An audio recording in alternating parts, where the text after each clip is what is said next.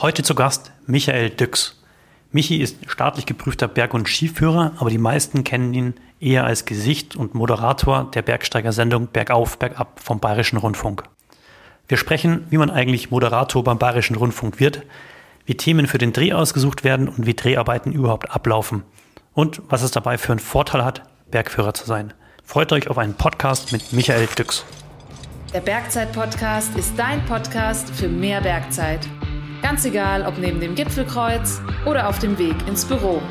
Wir wollen die Berge zu dir bringen. Immer und überall.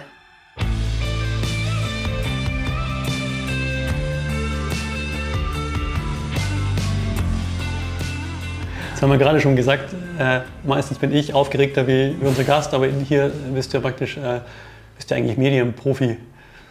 Äh, ja, irgendwo schon, klar, dass, dass die Kamera läuft und ähm, es aufgenommen wird, was ich so erzähle. Das ist äh, mein täglich Brot, klar. Ja.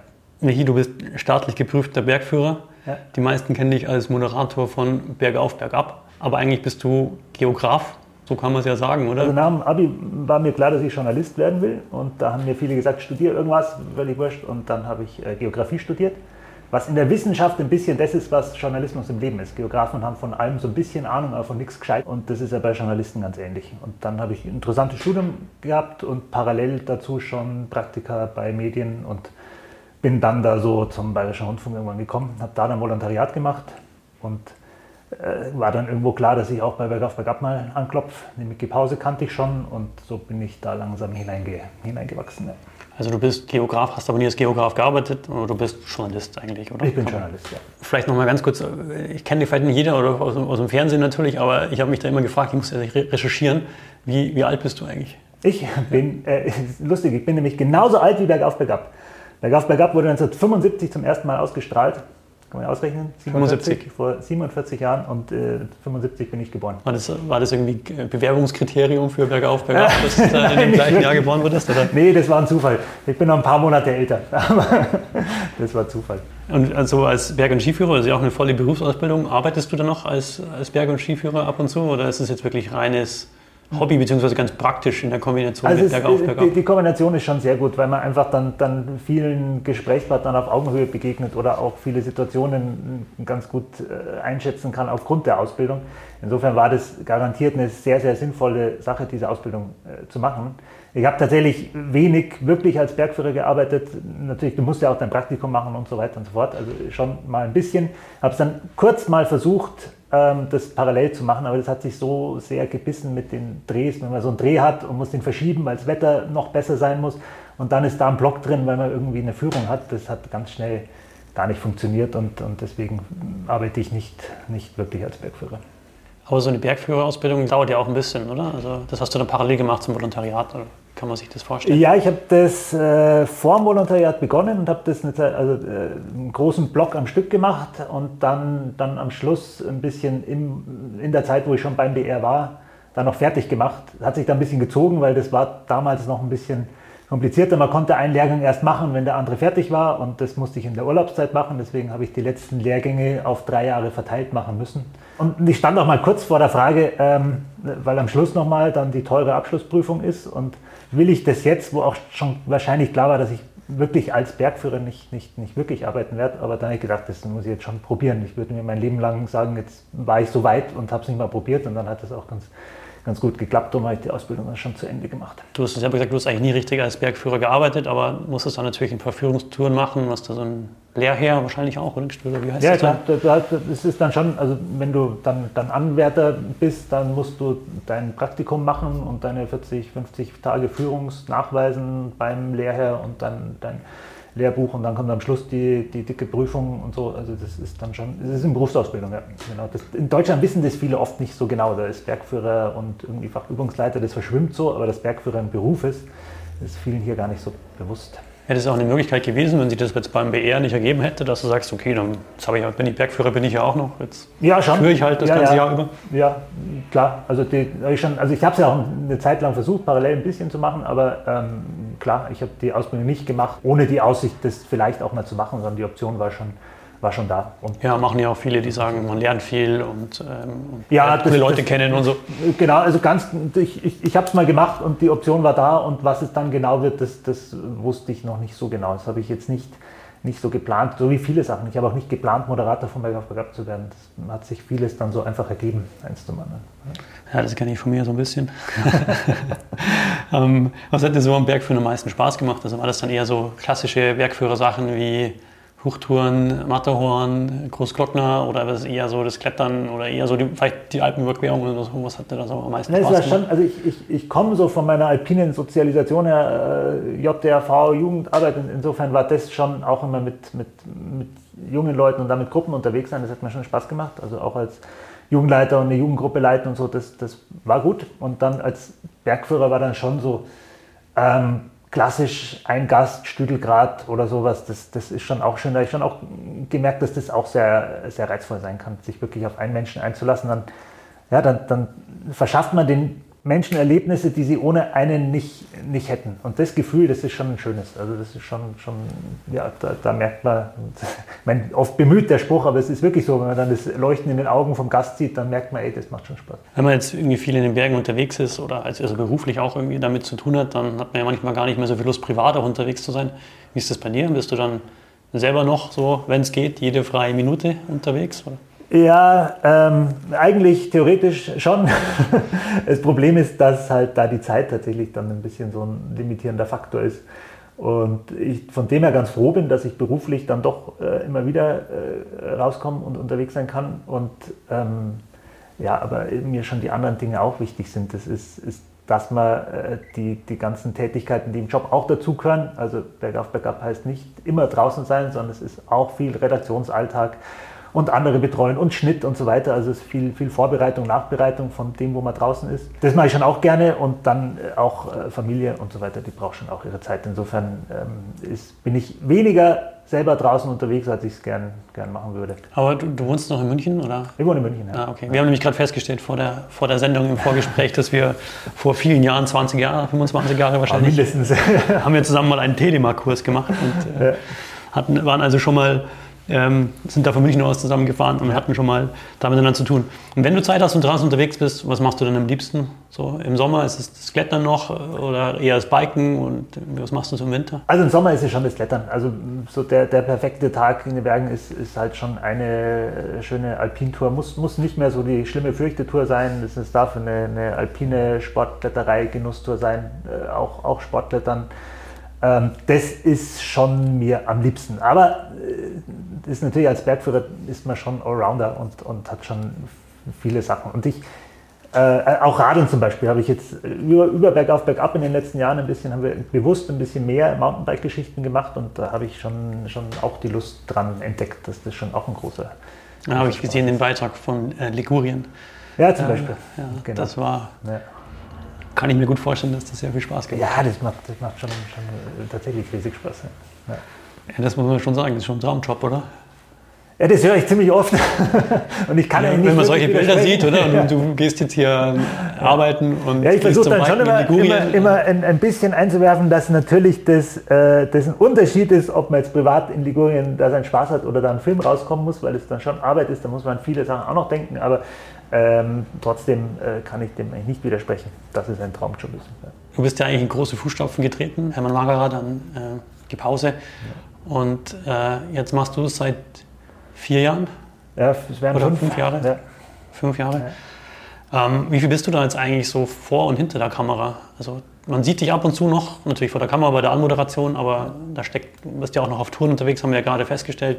Wie teilt sich das so auf? Bergauf, Bergab wurde in, in, seit den 50, fast 50 Jahren, so alt bin ich noch nicht, ich bin so alt wie die Sendung, also fast 50 Jahren, die es gibt, äh, von drei Menschen moderiert. Also der, der Hermann, der Micky und, und jetzt ich. Also das ist dann schon, ja, äh, ist, ist, ist mir schon bewusst, dass ich da ein großes Erbe äh, zu, ähm, zu verwalten habe. Und ähm, mit dem Weggang von Mickey ist es nicht nur so, dass ich jetzt mein Gesicht in die Kamera halte und es ist auch ganz viel Verantwortung dazu gekommen, dass ich äh, die Planung der Sendung mit, äh, mit verantworte, dass, dass also viel mehr noch Redaktionsgeschäft dazugekommen ist.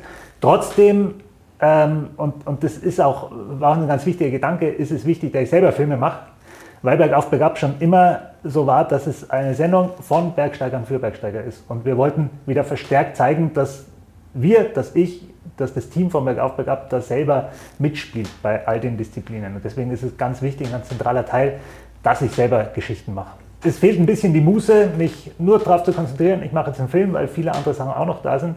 Aber das ist äh, ist noch so und das ist auch gut so, weil, weil, ich das natürlich jetzt, ich hätte keine Lust nur im Büro zu sitzen, sondern das ist schon ein ganz wichtiger Teil von dem Ganzen. Es ist schon so eine halbe Million Zuschauer ungefähr, also die Sendung Bergauf Bergab, so eine halbe Million Zuschauer pro Sendung, ist das richtig? Ja, so ungefähr. Also es ist so ungefähr und der Schnitt im, im Jahr deutschlandweit. Dazu kommen noch Südtiroler, Österreicher, Schweizer, die werden nicht erfasst und Mediathek. Also das ist die reine, die die Fernsehsendung anschauen. Ja, ja okay, und dann kommen noch Mediathek und YouTube. Genau. Können wir vielleicht später nochmal irgendwie ja. drauf eingehen, weil ich finde ja. das ja auch super interessant. Wie hat sich das eigentlich verändert und so weiter? Wie ist da das Verhalten? halten. Aber was ich eigentlich fragen wollte, äh, jetzt wenn ich jeden, jede Woche oder jede, jede zweite Woche, Wochen. jede zwei Wochen eine äh, halbe Million Leute sehen, jeder kennt eigentlich so dein Gesicht in dieser Zielgruppe, eigentlich, die Bergsport machen und draußen unterwegs sind.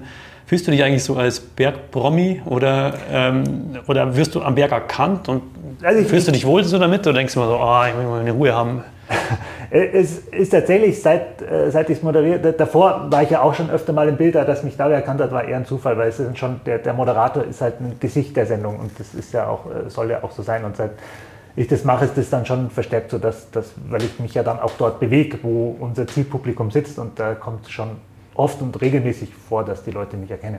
Mhm. Ähm, es ist natürlich so, wenn die mich erkennen, dann schauen sie die Sendung an und die würden sie nicht anschauen, wenn sie es nicht irgendwie äh, okay finden würden. Insofern ist es eigentlich immer, immer äh, eine positive Begegnung, weil die dann also es ist immer, bisschen, immer, noch ein bisschen irritierend, wenn die äh, kommen und sagen, ah, der Michi und ich, hm, okay, kennen wir uns, ah nein, aber du hast mich gesehen. Äh, irritiert immer noch ein bisschen, aber ich, ich sind immer schöne Begegnungen, weil, weil ja, die, die Leute das wertschätzen, was man macht und das kriegt man gespiegelt und das ist eigentlich, eigentlich ganz schön.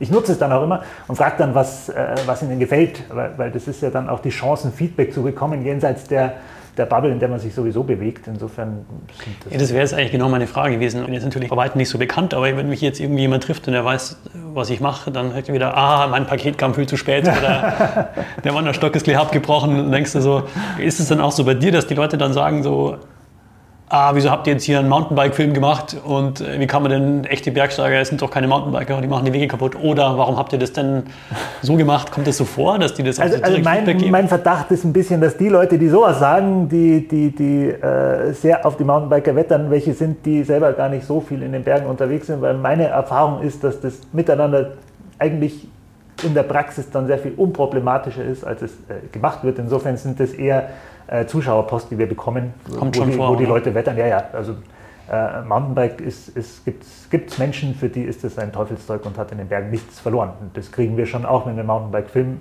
bringen, dann, dann sagen uns das auch so eine Handvoll Leute. Das sind so drei, vier Zuschriften, auf die man sich aber verlassen kann, dass die kommen. Aber äh, am, am Berg ähm, höre ich dann sowas nicht, dann, dann frage ich dann schon, was ihnen gefällt und dann, dann ist dann oft eine Bestätigung von dem, was wir machen, was ganz schön ist, dass, dass, dass wir eine große Vielfalt an Themen anbieten. Ich frage dann oft, äh, an, an, was erinnerst du dich eigentlich, was, was gelaufen ist? Und das sind dann ganz unterschiedliche Sachen. Weil dann, dann die einen, die lieber wandern, die erinnern sich an Wanderfilm, Mountainbiker sind an den und, und so weiter. Also da, da äh, finde ich ganz, ganz interessant, was die Leute dann schätzen an unserer Sendung. Ja, das ist glaube ich auch eine Riesenstärke wahrscheinlich von dir, dass du das so aufsaugen kannst. Ja? Also sagen so das Feedback, äh, wie ist denn die Reaktion drauf, was hat dir gefallen, was nicht. Und auch, dass du da draußen unterwegs bist, das ist halt auch nochmal ja, das, authentischer. Das, ja. Äh, schon, das ist diese, dieser Gedanke von Bergsteigern für Bergsteiger, dass wir da wirklich ähm, unterwegs sind und uns nicht im, im Studio ausdenken, ah, was könnte man denn machen, was könnte man interessieren, und, und, sondern das irgendwie selber wissen, da dran sind. Also das bin nicht nur ich, das sind ja dann auch, steht ja ein großes Team hinter der Sendung und die Leute, die für uns Filme machen, die da draußen unterwegs sind, auch die Kameramänner, das, das sind ja alles selber äh, Bergsteiger, die kennen das und, und ähm, da kommt ganz viel spüren wir, glaube ich, schon, was so interessante Themen sind. Äh, apropos große Fußstapfen, hast du ja gesagt, so eigentlich Moderatoren, die das sehr lang gemacht haben, deine Vorgänger. Ähm, ich kann mich so die ersten Folgen erinnern, vier, fünf Jahre, wo du sagen, das erste Mal noch vor der Kamera gestanden bist, habe ich das Gefühl, das war nicht so locker, wie du es heute machst. ähm, wie ging es dir so? Ist das ja, also du hast ja davor immer eigentlich hinter der Kamera oder, oder halt, also, also, auf, also nicht der Moderator, nicht das Gesicht ja. von Bergauf Bergab, so muss man sagen. Das ist schon ein Unterschied, ob ich sowas ja. hier erstmal zwei Minuten anmoderiere und. Äh, ja, es ist ein Riesenunterschied. Also es ist ein Riesenunterschied, direkt in die Kamera zu sprechen, als, als so, so, so mitzulaufen.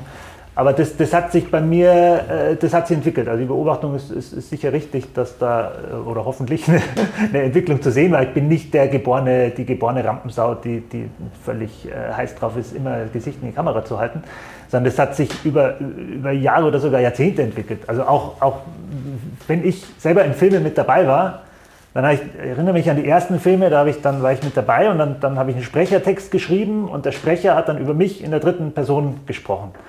Äh, irgendwann ist dann aus, dem, aus der dritten Person erste Person geworden, dann hat der Sprecher dann von wir gesprochen und dann äh, habe ich irgendwann selber dann auch gesprochen und, und das persönlich erzählt, die Geschichten, was ja dann, dann auch sinnvoll ist, wenn, wenn ich dabei bin. Aber der Sprung dann vor die Kamera und als Moderator war schon nochmal ein großer und da musste man auch reinwachsen. So, so äh, wusste ich auch gar nicht, ob ich das wird nicht, nicht mein Traum war, Sendung zu moderieren. Ich fand es nur sehr logisch in der, in der Geschichte der Sendung dass man jetzt nicht irgendeinen gecasteten Moderator äh, hinstellt, sondern dass wir dieser Linie treu bleiben. Das hat der damalige Fernsehdirektor, der Magere, gesagt, wo der auch, der hat ihm dann so eine Palette äh, geliefert an, der kann es moderieren, der, der, der, und der hat gesagt, na, Sie haben so ein Rucksacksicht, bergauf, bergab müssen Sie moderieren. Und der Linie, der Tradition, der wollten wir treu bleiben und deswegen habe ich das dann, dann gewagt und, und bin schon reingewachsen. Also das macht dann schon macht auch Spaß. Wenn ich mal ganz kurz fragen, so ein bisschen so reingerutscht in die Welt des öffentlich-rechtlichen Fernsehens. ähm, weißt du, du bist ja freier Journalist sozusagen, ja? ja. Du bist ja sagen, nicht angestellt beim BR. Ist es da normal, dass sowas das ist? Oder sagst du, es ist ja schon irgendwie eine Regelmäßigkeit und, und so weiter da? Ja, das ist schon normal. Das ist, ist, ist ein bisschen, es gibt beim, beim BR viele wie mich die, die festen freien Mitarbeiter und die machen inzwischen einen ganzen Großteil des Programms und die, die Redakteure sind ganz oft die, die, die nur im Hintergrund die, die Verwaltung machen. Also das ist äh, Teil des, des Arbeitsmodells beim BR, dass da nicht alle fest angestellt sind, sondern ein Teil fest, fest frei ist. Ich, ich bin das ganz gern vereint, ein bisschen die Vorteile vom Selbstständigen und vom Angestellten. Ähm, insofern bin ich damit ganz happy, das passt gut. Das glaube ich. Also hat es ja vorhin schon gesagt, du bist Werkführer, du kennst dich aus, dann sind auch Gespräche auf Augenhöhe irgendwie gut möglich mit den, mit den Leuten, mit denen du da zu tun hast. Ähm, ist das dann auch Voraussetzung für die Dreharbeiten, wenn du damit dabei bist? Oder gibt es ja immer noch mal so, so ja. separates Team, das sich nur um so Themen Sicherheit und so kümmern? Oder schaust du da mal so ein Auge drauf? Oder wie läuft das ab? Ja, also es ist schon so, dass, dass, dass ein Bergführer bei den Dreharbeiten irgendwie dabei sein muss, wir haben jetzt auch auf Bergführer vor der Kamera und ähm, unsere Kameraleute sind auch äh, Bergführer. Insofern passiert da schon, ist, ist es schon wichtig, dass, dass, dass da die, die Verantwortung für die Geschichten oft dann einfach von den Bergführern noch, noch mit, mit angeschaut wird. Wenn du so ein bisschen so zurückblickst, welche Begegnung hat dich da so am meisten geprägt von den Sendungen? Das ist ja wahrscheinlich schon auch irgendwie hunderte. Ja, es sind tatsächlich unglaublich viele. Das sind 200, 300, 200, 300 wahrscheinlich oder sowas, Sendungen. Naja, also wenn man, ich meine, ich mache ja seit, seit ich beim BR bin, seit, seit 20 Jahren Filme ah ja, für Bergkauf. Ja, vorher natürlich genau, also ja. vorher auch schon und, und jetzt seit 2018, fünf Jahre, 20 sind auch schon wieder locker, ja, also es sind viele, viele Sendungen und viele grandiose Begegnungen und da, da muss ich nur ein bisschen überlegen und da kommen sofort äh, viele interessante, interessante Geschichten. Aber so einer, der so eine Person oder Erlebnis oder sagst, oh, das hat mich irgendwie geprägt, das habe ich immer noch irgendwie, erinnere ich mich so gern zurück oder ist es einfach. es, sind viele, es sind ganz viele äh, Personen, die, die, die einen da lang begleiten. Ähm, zum Beispiel der Seth Wörmann, äh, der Kameramann, Kameramann, genau, ja. Kameramann. Ich erinnere mich noch, wo ich als, als begeisterter Volontär äh, dabei war. Wir saßen auf, auf einer Hütte, wir wollten auf den großen Möseler gehen. Und es war da neblig und so halbschariges Wetter. Hätte man schon irgendwie hochgehen können. Mit meiner Jugendgruppe hätte ich gesagt, ja, hier kämpfen wir uns durch den Nebel, das ist lustig, das machen wir. Und der Sepp hat gemeint, oh, das ist ein Scheiß, das ist doch hier, man sieht doch gar nichts. Dann kannst du ja auch, kannst auch vor der, ähm, kannst auch in München drehen, wenn Nebel ist. Und das ist total, also, und ich als engagierter Volontär, nee, es geht um die Geschichte und, und Bilder, nicht so wichtig und so weiter. Und dann sind wir losgegangen und sind dann nach ähm, halben Stunde umgedreht, weil ich einsehen musste, oh, nee. das war interessant. Da ist mir dann, dann wirklich klar geworden, wie wichtig einfach die Bilder auch sind, die wir, die wir produzieren. Und das hat der Sepp natürlich von seiner Erfahrung gewusst. Ähm, und, und deswegen kann es natürlich schon mal schlechtes Wetter sein und, und man macht trotzdem was, aber ähm, wir müssen einfach gute Bilder mitbringen, wenn wir da unterwegs sind. Ja, schlechtes Wetter und so, ein gutes Stichwort, weil als Bergsportler wissen wir, wir haben irgendwie eine gute Planung, aber es bleibt immer ein gewisses Restrisiko. Und 2009 wurdet ihr bei Dreharbeiten von der Lawine erfasst. Mhm. Warst du da eigentlich dabei oder Ja, ja. du warst dabei? Auch, Ich, ich, ich war dabei. Wie, wie kam es so dazu und wie hast du das dann irgendwie auch Also wir haben ja dann, verarbeitet? dann also es war eine, im Nachhinein eine Erfahrung, für die ich wahnsinnig dankbar bin, weil man natürlich wahnsinnig viel lernen kann und es ist alles gut ausgegangen, es ist keinem, keinem Vielleicht kannst du ganz kurz schildern, was genau Ja, ja, passiert ist. genau. Da, da waren wir in der ähm, Silvester beim Drehen und es war schon Anfang Mai, glaube ich, und man war vom Kopf her auf so Frühlingsverhältnisse eingestellt. Davor hat es nochmal geschneit und dann hatten wir Lawinenlagebericht vom, von einem Tag, waren eine Nacht auf der Hütte und hatten nicht den aktuellen von dem Tag, weil da gab es einfach kein, kein Netz, haben wir nicht, nicht bekommen. Und wir sind losgegangen, das war steinhart gefrorener Schnee und das, das, vom Kopf her waren wir irgendwie im Frühling unterwegs und rechnet dann mit so äh, Nassschneesituation. Und sind dann aber irgendwo hoch noch ein, so ein, ja, auch, auch kein großes Ziel, wo man sich viel Gedanken macht, sondern so ein, so ein kleiner, vermeintlich, vermeintlich kleiner Gupf, auf dem wir da noch, noch hoch wollten. Und da war halt dann wirklich äh, Hochwintersituation. Es ist ein trockenes Schneebrett und wir waren da in dem Hang drin und ähm, dann schon am Weg draußen. Ich habe dann gedacht, oh, der erste war schon draußen, ich war dann der zweite. Wir dachten, boah, als wir da draußen sind, das ist schon gut, weil das hat sich dann schon irgendwie ein bisschen scary angefühlt. Und dann ist halt da ein riesen, Riesenbrett losgegangen und hat dann drei, drei ganz verschüttet. Also einer hat noch die Hand so ein bisschen rausgeschaut. waren- Selbstauslösung. Nee, das waren schon wir, glaube ich. Das waren schon wir beim, also weiß nicht ganz genau, aber wahrscheinlich da, wo wir an der, an der, an der Hangkante dann äh, auf eine Schwachstelle erwischt haben, hat dann, äh, waren das vermutlich schon wir, die das dann ausgelöst haben. Wirklich Riesenlawine und drei waren verschüttet. Wir haben die dann in Minuten äh, rausgehabt. Der Hubschrauber kam sofort, also Schweiz und perfekt organisiert. Also das, das hat dann alles wirklich sehr, sehr gut funktioniert. Aber natürlich hat man dann sich, haben wir uns sehr, sehr viel Gedanken gemacht, wie es dazu gekommen ist, was da passiert ist.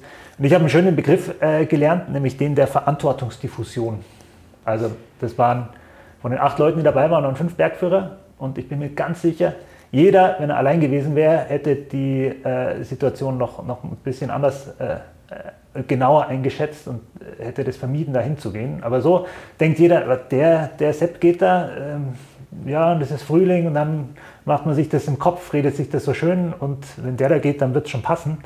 Und das ist so ein, so ein, so ein Faktor Mensch-Geschichte, die ich nicht so am, am Schirm hatte. So Faktor Mensch ist ja oft bei Lawinen. Ich als Bergführer, die Gruppe ist hinter mir, die wollen alle fahren und so weiter. Dann bin ich unter Druck gesetzt. Das hatte ich irgendwie abgespeichert. Aber dass das auch subtiler passieren kann, das hatte ich nicht am Schirm. Und das war da ganz sicher der Fall. Das hat man ja eigentlich jetzt nicht nur unter Bergführern, das hast ja eigentlich eine Gruppe von Freunden genauso. Wenn Logisch. es nicht klar ist, jeder, ich habe das ja ganz häufig, Ja. irgendwie, die anderen werden schon mitdenken. Genau. Und werden schon irgendwie was sagen und auf einmal stehst du drin in, der, in dem Problem. Ja, ja genau. Ich meine, wir haben ja da einen Film gemacht, der ist auch, ist auch noch im Netz zu finden. Und das haben auch, auch befreundete Bergführer von mir haben erzählt, die haben die gerne mal gezeigt, wenn sie ein äh, Lawinenwochenende hatten und sie haben sich da, alle haben sich schlau geredet, Faktor Mensch und so weiter und alle haben genau gewusst, ah, so ist es und, und man kennt sich ja dann aus und so weiter.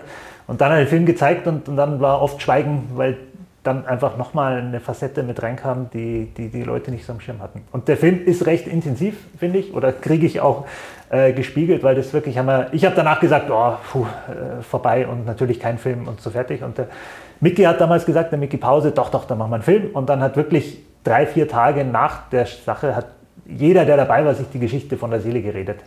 Und da, das haben wir dann kombiniert zum Film und das ist schon wirklich sehr intensiv. Also wie der Sepp dann schildert, wie es sich anfühlt, wenn er in der Lawine ist und dann kommt wie so ein Zug, der wieder losfährt und so weiter. Und dann ist er unten und merkt, da ist jemand oben. Und, und umgekehrt uns, die draußen waren, wo ich dann noch realisiert habe, das ist kein Spaß, da könnten die Freunde sterben und sowas. Das kommt in dem Film, glaube ich, schon, schon rüber und ist da recht intensiv. Ja, gibt es glaube ich noch auf YouTube. Ja. Noch Ja. angeschaut. Ja. Ja. Wie gehst du so persönlich dann damit um? Also das ist ja irgendwie, trägst du ja dann schon irgendwie so ein bisschen als Gesicht ein Stück weit auch die, die Verantwortung eigentlich für die Teams, die da draußen sind. Kann man ja, das so sagen? also, also wir versuchen seit das, aus sowas natürlich auch zu lernen und dann seitdem sehr viel klarer zu machen, wer jetzt so sicherheitsmäßig der ist, der sagt, was Sache ist. Oft nicht so einfach, weil trotzdem viele Bergführer da sind. Und dass man dann auch einfach mehr in die Kommunikation geht, dass man sagt, wie ist die Situation, was machen wir jetzt da und so weiter, dass man da äh, versucht daraus zu lernen. Und die, die, die Grunderfahrung aus dem Unfall war einfach, einfach äh, Demut, dass du einfach nicht dir denken solltest, ich bin hier der King und mir gehört die Welt und äh, Lawinen, ich doch nicht, ich bin der Experte, sondern dass einfach in den Bergen Demut angesagt ist und wichtig ist und man sich das immer wieder immer wieder erfahren darf und das auch was Gutes ist. Ja, finde ich auch absolut. Also nicht nur in der Bergwelt, sondern auch im Alltag oder im ja. Geschäftsleben, muss ich sagen. Äh, hier ist Demut, finde ich, auch immer ein wichtiges Wort, was man sich immer irgendwie wieder ins Bewusstsein bringen muss. Wie vermittelt ihr das auch irgendwie den Zuschauern? Also sozusagen, gut, über diesen Film hast du ja selber gesagt, das war so wie so ein Lehrfilm schon fast, ja, für, für Lawinenkurse. Aber habt ihr, nehmt ihr so gezielt dann auch solche Themen auf, wie Risikoeinschätzung, Vermeidung oder sowas? Ja, kommt immer wieder. Also wir haben eigentlich, eigentlich also das Thema Lawine kommt äh, eigentlich einmal im Jahr ist das in, in irgendeiner Form Thema, weil das einfach im, im, Winter so das Risiko ist, mit dem Bergsportler ähm, umgehen müssen. Ja. Äh, bin ich jetzt eh nächstes Wochenende, sind wir da beim, beim Drehen und äh, schauen uns da mal an, was gibt so Neuigkeiten in Sachen Lawinenlagebericht oder mit seiner Schulklasse begleitet, die so P-Seminar zum Thema Lawine hat. Insofern ist das schon immer wieder, ähm, immer wieder auch Thema bei uns. Ja. Wie ist das, was du vorhin gesagt hast, bei so einem Dreh, da springen mal irgendwie ganz schnell fünf Bergführer rum. Wie, wie kann man sich das vorstellen? Wie groß ist eigentlich so ein Team?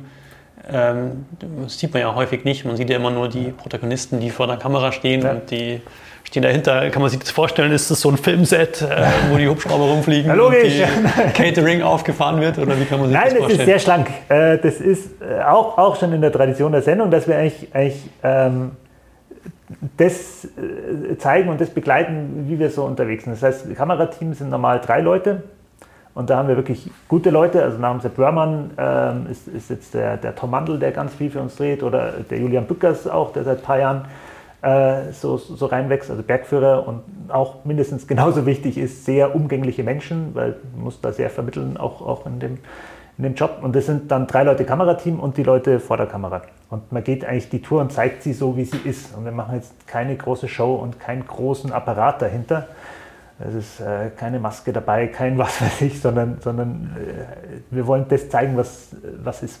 Und die Touren begleiten wir dann so relativ äh, sanft und großen Aufwand äh, betreiben wir da jetzt nicht. Keine Sparmaßnahmen des Bayerischen Rundfunks, weil die GZ-Gebühren nicht erhöht werden, sondern so ganz, sondern ganz bewusst sozusagen äh, ja, kleine Teams. Das, ist, ja, cool. ist, äh, ganz bewusst auch unsere Erzählweise. Ich meine, man kann ja Bergfilme, es gibt ja andere Beispiele, wie man es machen kann und das ist tatsächlich unsere, unsere Haltung, die wir, die wir da auch haben. Insofern ist es nicht nur Sparmaßnahme, sondern, sondern ganz bewusste äh, Entscheidung, dass das ist die Art, wie wir Geschichten erzählen wollen.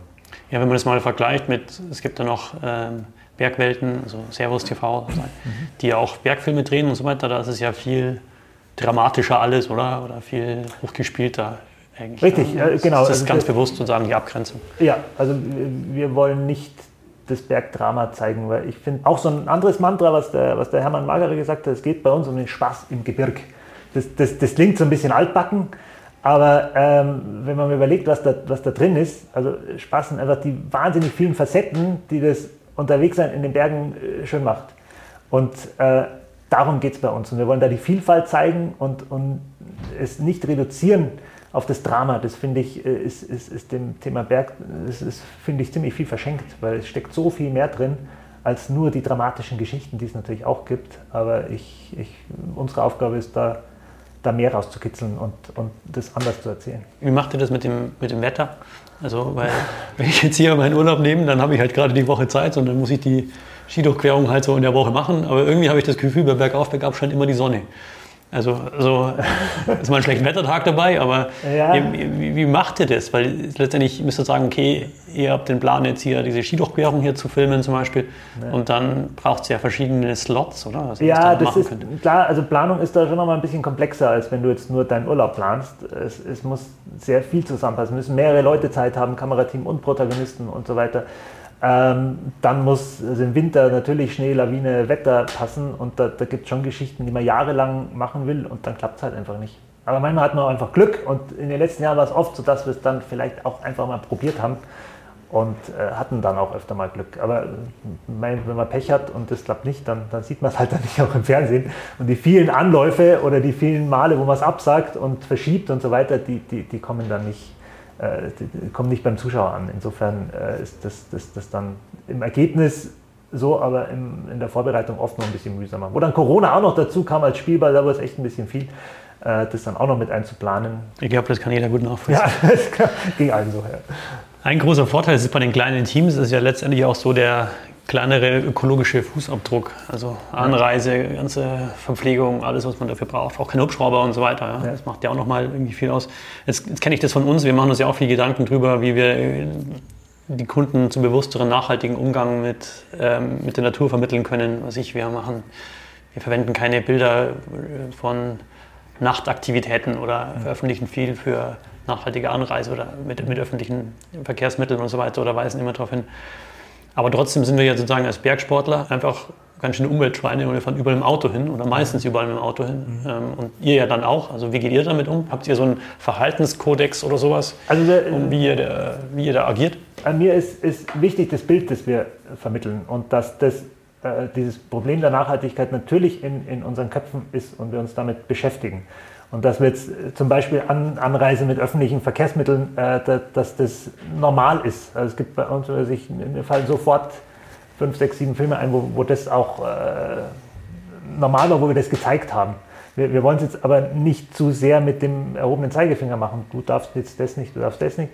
Sondern ich fände es schön zu vermitteln, dass das einfach Teil der neuen Realität ist, dass man darauf achten soll. Oder Anfang dieses Jahres hatten wir eine Sendung. Ich hätte geplant, eine schöne Skitourensendung zu machen, Einstieg in Dings und dann lag kein Schnee. Ähm, jetzt hätte ich natürlich auf irgendein Kunstschneeband gehen können und da das machen oder wir hätten weit wegfahren können, wo, Schnee, wo wir Schnee finden.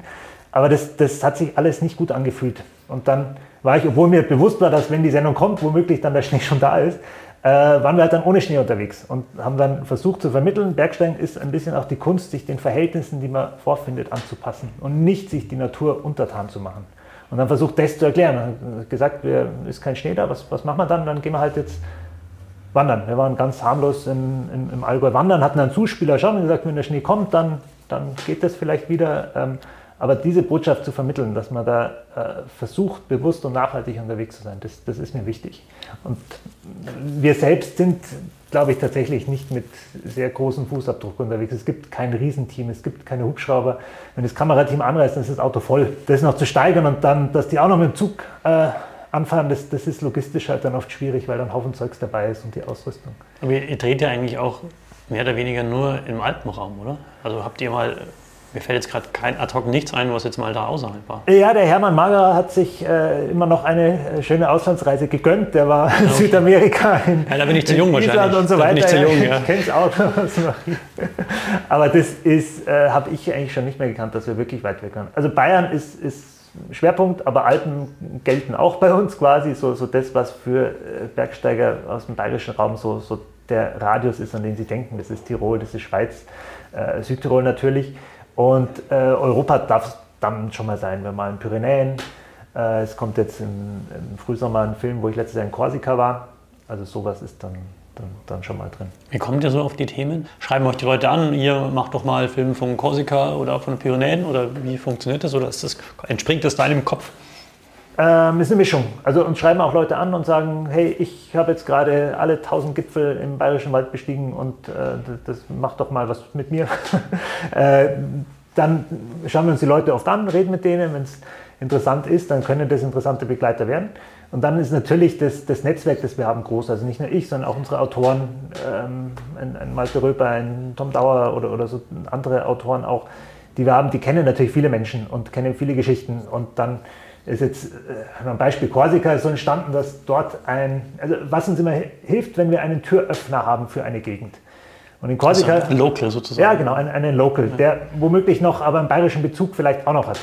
Und in Korsika, da, da lebt ein französischer Bergführer, der Romain, und der hat in Deutschland die Bergführerausbildung gemacht. Und einer der Assistenten, die viel mit uns unterwegs sind, der hat den Roman gekannt. Und der Kameramann war in Korsika und hat gemeint, boah, Korsika ist so schön, da müssen wir unbedingt mal hin. Und dann ist für mich das so ein, so ein Türöffner geworden. Über den Roman, der wirklich ein äh, unglaublich sympathischer Kerl ist, äh, haben wir dann gedacht, ja, das ist der, der uns und den, unseren Zuschauern so diese Insel irgendwie erschließen konnte. Und ich glaube, das hat ganz gut funktioniert auch. Korsika ist sehr ja, war, war sehr intensiv. Jetzt, rat, jetzt rattert schon bei mir im Kopf, ich musste ja vielleicht, ich musste noch einen Leserbrief schreiben, wahrscheinlich mit Tipps und Themen. Jetzt ja, gerne. Irgendwie gerne. Also du und alle, die uns zwei, drei sind, Sachen eingefallen, die werde ich euch zusenden. Idee, ja. Dann hoffe ich, stehe ich dann im Abspann, ja, mit Tipps von Martin Stolzenberg. Aber sagen, vielleicht so ein bisschen auf die Zielgruppe irgendwie einzugehen, weil die ihr da ansprechen wollt? Weil das hat sich schon auch verändert ja, über die Jahre. Also, du hast ja vorhin gesagt, ihr seid euch treu geblieben, was von Bergsteigern für Bergsteiger betrifft, aber die Spielarten sind ja massiv größer geworden. Mhm. Wie geht ihr so damit um oder wen wollt ihr denn da eigentlich genau ansprechen? Also wir wollen alle ansprechen, die sich für Berge interessieren und äh, sehr bewusst nicht zielen auf eine ganz, ganz spitze Gruppe. Und ich glaube auch, dass das, dass das mit zum Erfolg von Bergaufbauer beiträgt, dass wir da nicht zu sehr uns fokussieren, sondern versuchen, die abzuholen, die sich interessieren für Berge. Es ist natürlich sehr viel schwieriger geworden, weil, weil wie du sagst, es ist einfach, die Welt ist unglaublich viel komplexer geworden, gerade beim Bergsteigen. Früher war Klettern, klar, wenn man irgendwo bouldert, dann dient es daran, dass man mal in den Bergen klettert und wilde Touren in den Bergen, Nordwende ist so das, das Ziel und darauf äh, zielt alles hin. Und jetzt ist alles gleichberechtigt, man kann bouldern, man kann bouldern in der Halle, man kann Wettkampf klettern, man kann Speed-Wettkampf klettern, also es ist unglaublich vielfältig geworden und das gilt für jede Disziplin beim Mountainbiken auch. Äh, und unser Verständnis ist ein bisschen auch zu vermitteln zwischen den Disziplinen. Wenn wir jetzt einen Film über äh, Mountainbiken haben, dann soll das nicht zu nerdig werden und sagen, welche Kurbel habe ich jetzt hier, damit das hier noch ein bisschen geht, wo spare ich 20 Gramm ein, sondern dann soll das Gefühl rüberkommen. Und idealerweise äh, dann Leute, die klettern oder wandern mit Mountainbiken nichts zu tun haben, sollen dann vielleicht Verständnis haben und verstehen und sagen, äh, okay, meins ist es nicht, aber äh, okay, wie die die Berge erleben, das äh, hat, hat auch seinen Reiz und das kann ich auch dann, dann respektieren. Ja, das spürt man, finde ich aber auch. Ja. Also ja. ihr das wirklich ein gutes Händchen, also würde ich zumindest sagen. Und wie hat sich so das, das Alter der Zielgruppe verändert? Also man, man kann ja sagen, so lineares äh, Fernsehen ähm, wird ja tendenziell weniger. Ja. Ja, tendenziell weniger. Ich finde es immer noch erstaunlich viele. also dafür, dass es äh, so intensiv totgesagt wird, ist es, sind es echt noch wirklich viele Menschen, die, die das anschauen. Ich finde auch die halbe Million Zuschauer in Deutschland, das, das ist schon eine Hausnummer. Ähm, in den letzten Jahren sind wir ein bisschen jünger geworden, was so den Durchschnitt angeht. Es ist immer noch, die linearen Zuschauer sind schon immer noch, immer noch viel die Alten, wobei das ein bisschen verzerrt ist, weil die Älteren den Fernseher halt ständig laufen lassen. Und in dem Durchschnittswert, der schon irgendwo bei 60 rum liegt, da sind trotzdem viele Junge drin. Und das erfahre ich auch, gerade wenn ich draußen angesprochen werde von Menschen, dass, dass wir wirklich Publikum, Berginteressierte über alle Altersgruppen erreichen. Ich fand einmal eine Begegnung ganz spannend in der Kletterhalle kam so ein Junge auf, oder, oder die, die Mutter von einem Jungen auf mich zu, der hat da seinen Geburtstag gefeiert, seinen siebten, und hat gemeint, er, er hätte so gern Selfie mit einem echten Bergsteiger, mit, mit, mit mir wollte dann. Und die Mutter hat mir erzählt, dass, äh, dass der Junge immer, wenn bergauf, bergab läuft, dann versammelt er die ganze Familie vom Fernseher. Da kommt der Opa, da ist der Junge, da sind die Eltern. Und, und das fand ich sehr schön, weil das eigentlich das, das ist, was wir wollen, dass das Thema Berg interessiert und wir es irgendwie schaffen, da viele davon zu erreichen. Mich sprechen auch häufig viele darüber, sagen, ja, ich habe das bei Bergauf, Bergab gesehen und so weiter. Also das finde ich schon auch faszinierend. Ja, ah, schön, das funktioniert. Ja, also ja. kann ich nur bestätigen, ich bin verwundert tatsächlich, ein bisschen. Mhm. Ja, ähm, aber wahrscheinlich, weil es sonst auch ehrlicherweise muss man fast sagen, jetzt nicht, dass ihr einen schlechten Job macht, aber es gibt ja sonst nicht viele Sendungen oder Filme, die gut und professionell gedreht sind, auch für, für Bergsport. Ja, es ist, es, also so ein regelmäßiges Magazin, das sich dem Thema Bergsport widmet, da gibt es nicht viel. Es gibt natürlich viele Filme, die's, Bergfilme gibt es wie Sander Meer und auch Formate, die sich da probieren, aber wirklich ein regelmäßiges äh, Magazin mit der Kontinuität, die wir dann auch haben, da gibt es nicht viele. Und bei, so bei den Themenauswahl denkst du nicht so manchmal, oh, jetzt will ich nochmal irgendwie lieber was über Klettern machen und äh, wie wir jetzt hier nicht die, die Blumenwanderung ähm, in Südtirol? Also ein bisschen war das schon meine Lernkurve tatsächlich, wo ich äh, begonnen habe, habe ich gedacht, ja klar, die, die, die Sachen, die mich äh, interessieren, das muss ja auch alle interessieren und dann, dann wäre wahrscheinlich mehr äh, Klettern dabei tatsächlich. Aber das habe ich dann schon sehr schnell begriffen und eigentlich vorher in den Jahren auch schon erfahren, dass es, dass es einfach die Vielfalt ist, die, die zählt und dass, dass die Leute bei uns ähm, das, das, das Gute ist, dass sie das alles finden. Und der eine findet dann in der nächsten Sendung was und das ist dann die, die Blumenwanderung und der nächste was zum Klettern, Mountainbiken und diese Vielfalt ist es. Und das ist nur das ist, was ich persönlich jetzt am spannendsten finde. Davon habe ich, habe ich mich verabschiedet. Das ist generell auch eine, eine Lernkurve bei mir. So früher als Kletterer äh, war ich schon in der Gefahr, ein bisschen herabzuschauen. Auch ach, die wandern ja nur. Und das, das habe ich, glaube ich, gründlich gelernt, dass das genauso schön ist. Also spätestens, wenn man mit den Kindern unterwegs war und, und nicht mehr als 300 Höhenmeter geschafft hat, äh, weil man an jedem Bach stehen bleiben muss. Das, das Bergerlebnis ist für jeden und in all seinen Facetten hat seinen Wert. Und da gibt es keinen, der auf den anderen runterschauen sollte. Wie ist es so mit der Einschaltquote? Das ist ja so im Fernsehen schon die entscheidende Kennzahl, oder? Das ja, hat sich ja nicht so verändert. Kann man sagen, okay, solange die Einschaltquote gut ist und sich gut entwickelt, dann sind deine ich weiß nicht, Programmdirektoren oder sowas? Wie läuft das da zufrieden, Ja, so oder? ist es tatsächlich eigentlich. Und, und, und, für mich ist es so, dass ähm, ich jetzt nicht, das, das, könnte man wahrscheinlich machen, dass man Sendungen gezielt darauf trimmt, äh, Einschaltquote zu generieren. Äh, mit verschiedensten Mechanismen. Machen ja gerade viele, also Privatfernsehen funktioniert ja oft so, dass man Mechanismen bedient, wie kann ich die Leute bei der Stange halten und dafür begeistern. Und für mich ist es so, wenn die Quote passt, äh, dann gibt mir das die Freiheit, die Sendung so zu machen, wie, wie ich äh, es gut finde.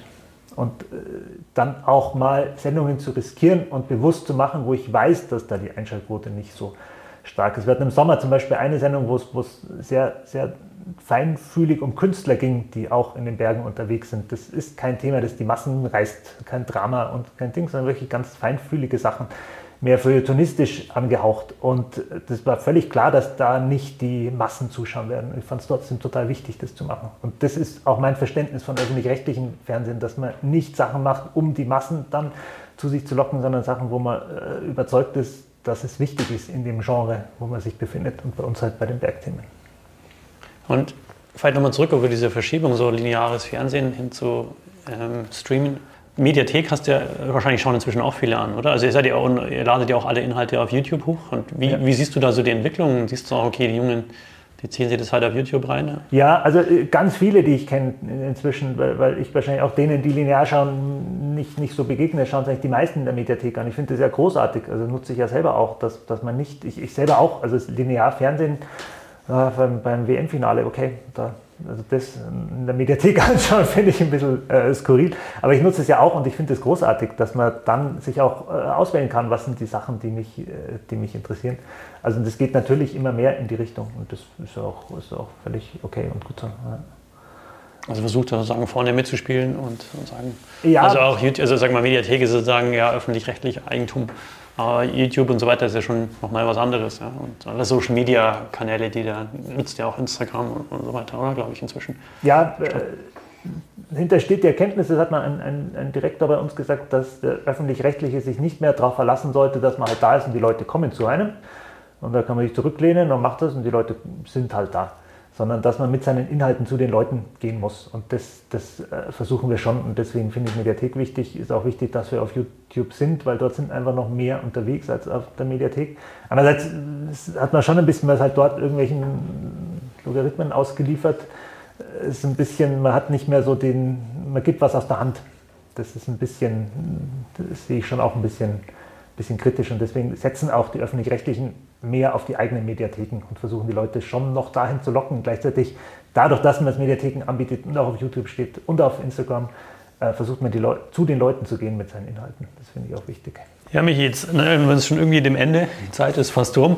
Ähm, jetzt gebe ich dir aber noch eine Gelegenheit. Du darfst mir jetzt sagen, was du schon immer mal drehen wolltest und filmen wolltest, was du aber dann nicht gemacht hast, weil du gedacht hast, ah, das ist vielleicht dann doch zu nischig ähm, oder die Einschaltquote zu, zu schlecht. Einmalige Chance.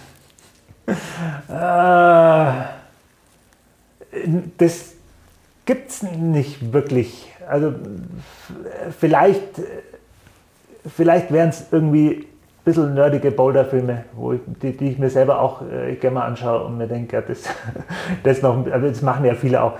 Ähm, wo, wo, das ist halt was, wo ich mich selber auch begeistern kann. Und dann, dann irgendwelche zwei Züge, die man, an denen man lang arbeitet. Jeder Kletterer weiß, dass das faszinierende Welt sein kann.